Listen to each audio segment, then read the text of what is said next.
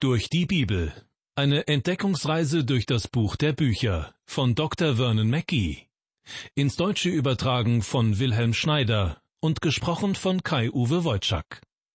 Ein Korb mit reifem Obst stand im Mittelpunkt unserer letzten Sendung zum alttestamentlichen Amos-Buch. Einerseits lädt er dazu ein, zuzugreifen und es sich schmecken zu lassen. Andererseits ist er ein Symbol für Vergänglichkeit. Denn wenn das Obst erstmal geerntet ist, droht es schnell zu verderben. Zum Propheten Amos sprach Gott, Reif zum Ende ist mein Volk Israel, ich will ihm nichts mehr übersehen. Mit anderen Worten, mein Volk ist reif für das Gericht. Von jetzt an sehe ich nicht mehr über ihre Sünden hinweg.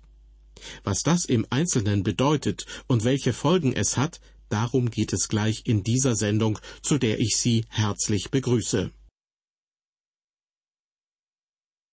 In Kapitel 8 seines Buches berichtet der Prophet Amos von einer Vision, in der Gott ihn einen Korb mit reifem Obst sehen lässt. Mein Volk ist reif für das Gericht, sagt Gott, und begründet auch, warum er die Bestrafung Israels für unausweichlich hält. Ein wichtiges Argument ist ihr unbarmherziger und respektloser Umgang mit den Armen und ihre Heuchelei. Diese wird auf geradezu unnachahmliche Weise in den Versen fünf und sechs aufs Korn genommen. Ich möchte diese Verse hier noch einmal zitieren, diesmal allerdings nach der Bibelübersetzung Hoffnung für alle. Gott wirft den besonders geschäftstüchtigen Israeliten vor, dass sie zwar am Feiertag den Tempel besuchen, aber mit dem Herzen sind sie mit anderen Dingen beschäftigt. Sie fragen sich, wann ist das Neumondfest endlich vorbei? Wann ist die Sabbatruhe bloß vorüber? damit wir die Kornspeicher wieder öffnen und Getreide verkaufen können. Dann treiben wir den Preis in die Höhe. Wir verkleinern das Getreidemaß und machen die Gewichte auf der Waage schwerer, wo die Käufer ihr Silbergeld abwiegen. Auch die Waage selbst stellen wir falsch ein. Bestimmt können wir sogar noch den Getreideabfall verkaufen. Wie gesagt, diese Worte legt Gott den wohlhabenden Geschäftsleuten unter den Israeliten in den Mund, um damit ihre Gier und Heuchelei aufs Korn zu nehmen. Aus diesen Worten spricht aber auch eine große Enttäuschung.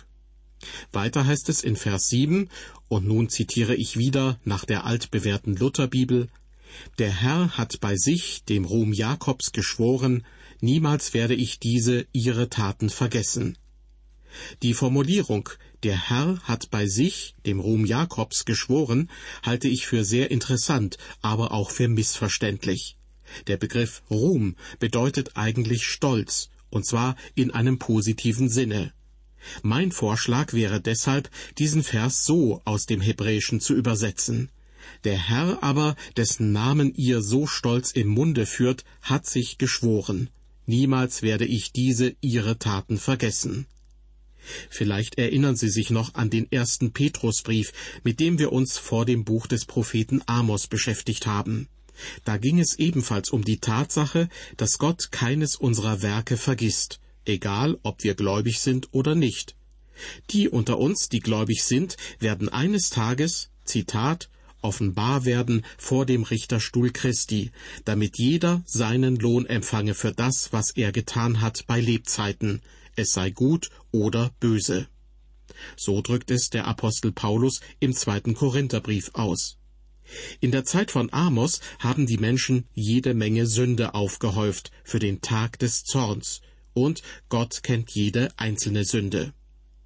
In unserem Bibeltext geht es nun weiter mit Vers 8. Gott spricht, sollte nicht um solcher Taten willen das Land erbeben müssen und alle Bewohner trauern? Ja, es soll sich heben wie die Wasser des Nils und sich senken wie der Strom Ägyptens. Manche Ausleger meinen, dieser Vers würde auf ein Erdbeben hindeuten.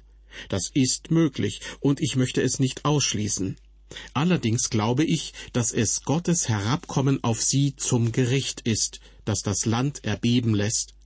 Selbst heute noch kann man kaum durch die Überreste der Stadt Samaria und durch das schroffe Bergland um Gilgal und Bethel gehen, ohne von dem schrecklichen Zustand des Landes beeindruckt zu sein. Denn man muss sich vorstellen, das war einmal ein sehr fruchtbares Gebiet mit sehr viel Vegetation, auch vielen großen Bäumen. Doch heute ist das Land fast völlig kahl. Aus meiner Sicht ist das ein Beweis dafür, dass Gott es gerichtet hat. Gott kam schwer auf dieses Land herab, und wir werden im nächsten Kapitel noch sehen, dass die Verheißung für die Zukunft auch eine Verheißung für das Land enthält. Wenn wir uns die alttestamentlichen Prophezeiungen anschauen, werden wir immer wieder feststellen, egal ob Gott Segen oder Gericht verheißt, fast immer sind davon nicht nur die Menschen betroffen, sondern auch das Land. Es stimmt, seit der Gründung des modernen Staates Israel wurde sehr viel harte Arbeit in das Land hineingesteckt. Sumpfiges Gelände wurde trockengelegt, und an vielen Orten wird die Wüste bewässert, wodurch sie erblüht wie eine Rose. Und doch gibt es auch andere Orte. Ich meine, dass dieses Land immer noch deutliche Spuren von Gottes Gericht aufweist. Ganz zu schweigen von der Tatsache, dass bis auf den heutigen Tag nur ein Teil der Juden in Israel lebt. Allein in den USA dürfte es ungefähr genauso viele Juden geben wie in Israel. Zurück zu unserem Bibeltext. Dort ist von dem drohenden Gericht Gottes die Rede.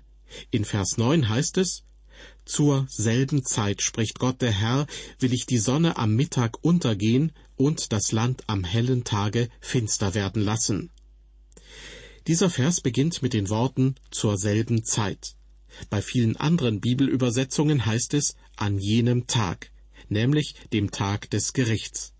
Das weist schon darauf hin, dass es sich hier allem Anschein nach um einen theologischen Fachbegriff handelt, der den sogenannten Tag des Herrn umschreibt. Bei diesem Tag handelt es sich natürlich nicht um einen 24-Stunden-Tag. Das kann man schon daran sehen, dass eine Zeit großen Leids damit verbunden sein wird. Das Leid kommt zuerst, denn so wie im hebräischen Denken der Tag mit der hereinbrechenden Nacht beginnt, so erwartet die Menschen in Hinblick auf den Tag des Herrn zuerst das Leid. Amos vermischt in unserem Bibeltext die Prophetie über die nahe Zukunft mit solcher über die ferne Zukunft. Noch ist der Tag des Herrn offensichtlich nicht angebrochen. Dazu brauchen wir heute nur aus dem Fenster zu schauen. Die Sonne ist am Mittag nicht untergegangen und das Land ist nicht am hellen Tag finster geworden. Was Amos in Vers 9 ankündigt, liegt also für ihn, aber auch für uns heute noch in der Zukunft. Doch schon mit dem nächsten Vers kommt er auf die, von seinem Standpunkt aus betrachtet, nähere Zukunft Israels zu sprechen. Gott kündigt durch den Propheten Amos an, ich will eure Feiertage in Trauer und alle eure Lieder in Wehklagen verwandeln. Ich will über alle Lenden den Sack bringen und alle Köpfe kahl machen und will ein Trauern schaffen, wie man trauert über den einzigen Sohn, und sie sollen ein bitteres Ende nehmen. Die erste Ankündigung lautet, ich will eure Feiertage in Trauer verwandeln. Dabei war es Gott höchstpersönlich, der seinem Volk Israel sieben Feste gegeben hat. Die männlichen Israeliten sollten an drei dieser großen Feste vor ihn kommen. Sie sollten voller Freude kommen. Das Fest sollte eine Zeit sein, um zu loben und zu danken und Gott zu verherrlichen. Nun sagt Gott, weil sie die Feste gefeiert, aber ihn nicht geehrt haben, wird er ihre Feste in Trauer verwandeln. Sie werden das genaue Gegenteil von dem werden, was sie eigentlich sein sollten. Weiter heißt es, und alle eure Lieder will ich in Wehklagen verwandeln. Wenn Gottes Gericht über die Israeliten kommt, wird es kein Singen und keine Freude mehr geben, nur noch Klage. Des Weiteren lesen wir, das wird sein, wie man trauert über den einzigen Sohn, und mit denen, die davon betroffen sind, wird es ein bitteres Ende nehmen. Dass die Menschen einen Sack als Trauergewand tragen und alle Köpfe kahl sind, zeigt, wie sehr sie trauern. Ich denke, was hier beschrieben wird, geht in Erfüllung, als das Nordreich Israel von den Assyrern eingenommen wird und ein Großteil der Bevölkerung in Gefangenschaft gerät. Weiter heißt es in Vers 11 unseres Bibeltextes, Siehe, es kommt die Zeit, spricht der Herr, dass ich einen Hunger ins Land schicken werde, nicht einen Hunger nach Brot oder Durst nach Wasser, sondern nach dem Wort des Herrn, es zu hören. Das ist eine äußerst ungewöhnliche Hungersnot. Gott hatte ihnen sein Wort gegeben, doch sie haben es abgelehnt. Sie haben es verachtet und von sich gewiesen. Jetzt sagt Gott ihnen, dass der Tag kommen wird, an dem sie nicht mehr das Vorrecht haben werden, sein Wort zu hören. Liebe Hörer, Gott sagt es im Grunde jeder christlichen Gemeinde und jedem Volk. Wenn sie sein Wort nicht hören wollen, wird er es ihnen womöglich wegnehmen. Ich denke, wir können das sogar selbst beobachten, denn viele Menschen um uns herum lehnen das Wort Gottes ab. Manchmal sind es ganze Gemeinden, die es nicht mehr für nötig halten, auf das Wort Gottes zu hören. Und so entsteht in unserer Gesellschaft ein Hunger nach dem Wort Gottes, ohne dass es die meisten Menschen überhaupt ahnen. Wir sollten froh darüber sein, dass Gottes Wort bei uns frei verkündigt werden darf.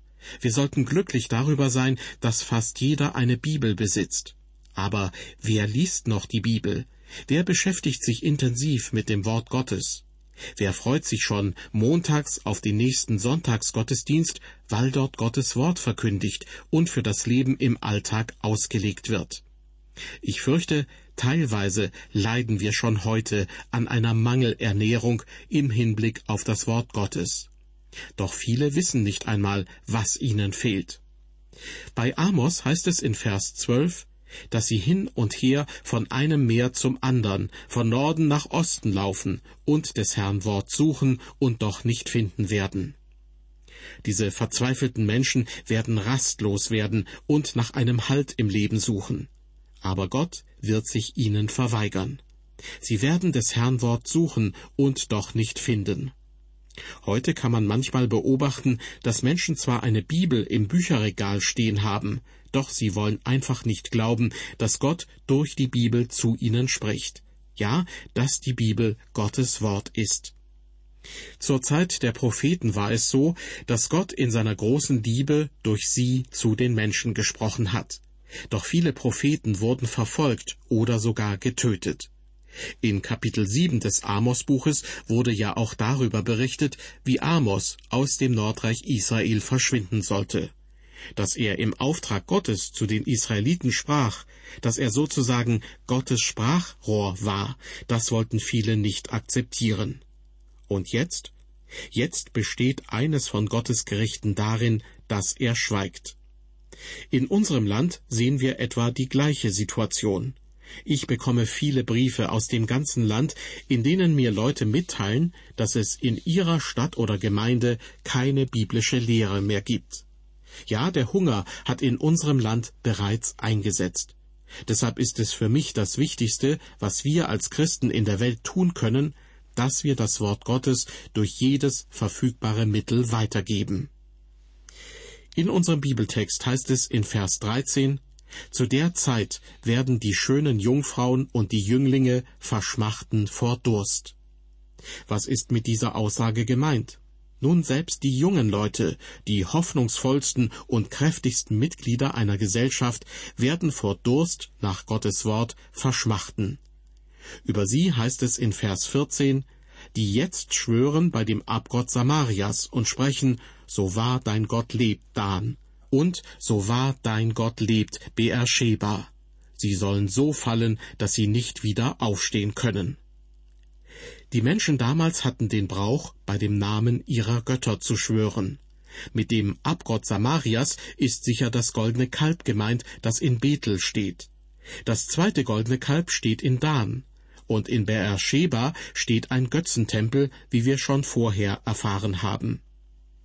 Gottes Gerichtsandrohung wegen dieses Götzendienstes schließt dieses vorletzte Kapitel im Buch des Propheten Amos ab. Gott spricht, sie sollen so fallen, dass sie nicht wieder aufstehen können. Das bedeutet, das Nordreich Israel ist dem Verfall preisgegeben und wird für immer untergehen.